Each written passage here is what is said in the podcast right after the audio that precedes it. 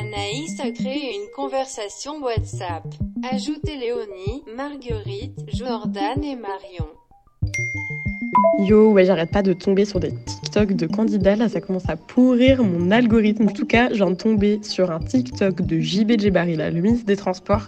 Le gars, il a plus rien à perdre. Il est en train de vanner Mélenchon et Zemmour, genre sur un TikTok.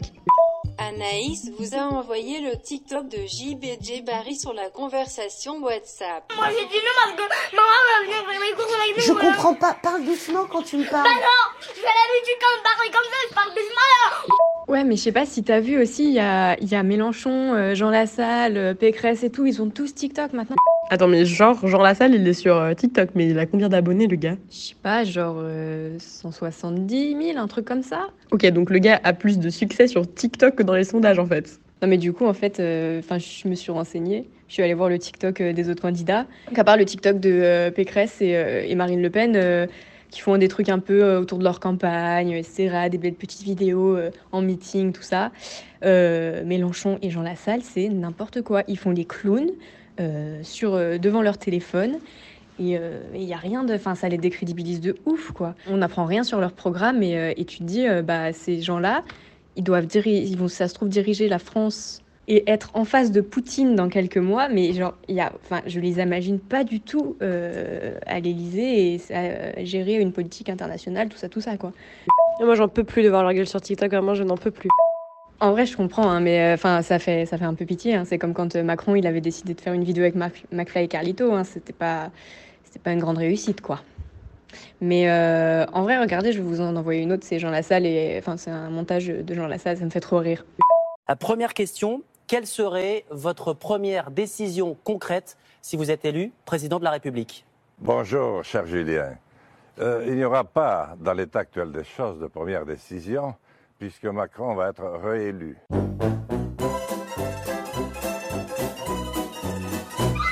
Non, mais tu vois, ça, ça me fait rire parce que c'est c'est quelqu'un qui a fait un montage et tout pour, euh, pour se foutre de sa gueule. Mais moi, vraiment, ce qui me ce qui me saoule, c'est les politiques sur TikTok, que ce soit euh, ouais, euh, Le Pen ou, ou Pécresse qui font des trucs premier degré, genre euh, regardez ma campagne euh, sur les réseaux, euh, grâce à moi, il y aura plus de harcèlement et tout.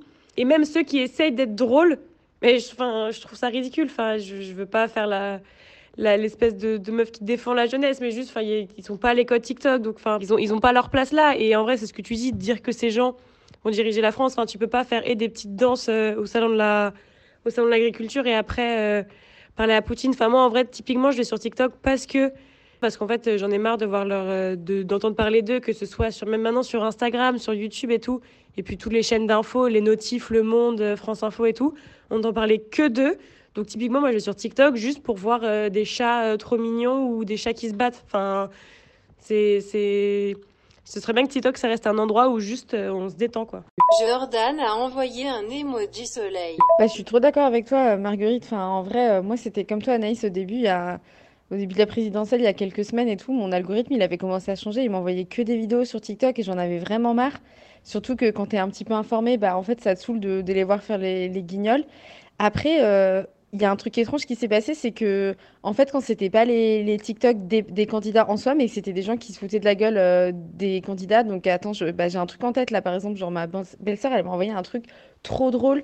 Attendez, je vous l'envoie. Amitié, J'ai embrassade, embrassade, Madame embrassade. Pécresse. Vous Moi, embrassez j'ai- moi, un Madame frère Pécresse. musulman, Tariq Ramadan, Madame pardon, je ne vous ai pas interrompu, Moi, lui, je fasciné suis pas par par musulman. mais ma Madame. Pécresse. Et typiquement ça, bah, ça franchement, ça m'a trop fait rire et c'est ma belle-sœur qui me l'a envoyé et du coup, bah, juste par le biais de l'humour, on a commencé à parler de choses plus intéressantes et de débats plus profonds euh, sur tout ce qui était euh, la position de, des candidats sur euh, la femme, euh, sur l'écologie et tout ça. Et j'ai un peu l'impression que les réseaux sociaux, ça permet d'ouvrir des débats à des gens qui n'ont pas forcément, de la manière que les candidats, ils n'ont pas les codes TikTok, bah, il y a peut-être des jeunes qui n'ont pas forcément les codes de les grands discours de politique ce qu'on peut avoir relayés sur sur Le Monde et Libération et Le Figaro et whatnot.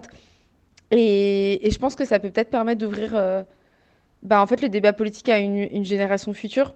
Bah, moi, tu vois, je sais que je suis grave à la ramasse au niveau programme politique ou actualité. Enfin, là, j'ai vraiment rien suivi de la campagne présidentielle. Euh, et euh, du coup, que ce soit bah, par les mèmes ou les TikTok, bah, je trouve qu'en fait, l'humour, ça permet de, s'informer et après, ça t'amène à te renseigner euh, plus sérieusement sur qui est ce candidat et, et euh, par exemple, quel est son, programme président, enfin, pour les, pour euh, les présidentielles. Euh, moi, je, trouve que c'est pas mal de, d'avoir ce, ces informations euh, via le, le biais de l'humour.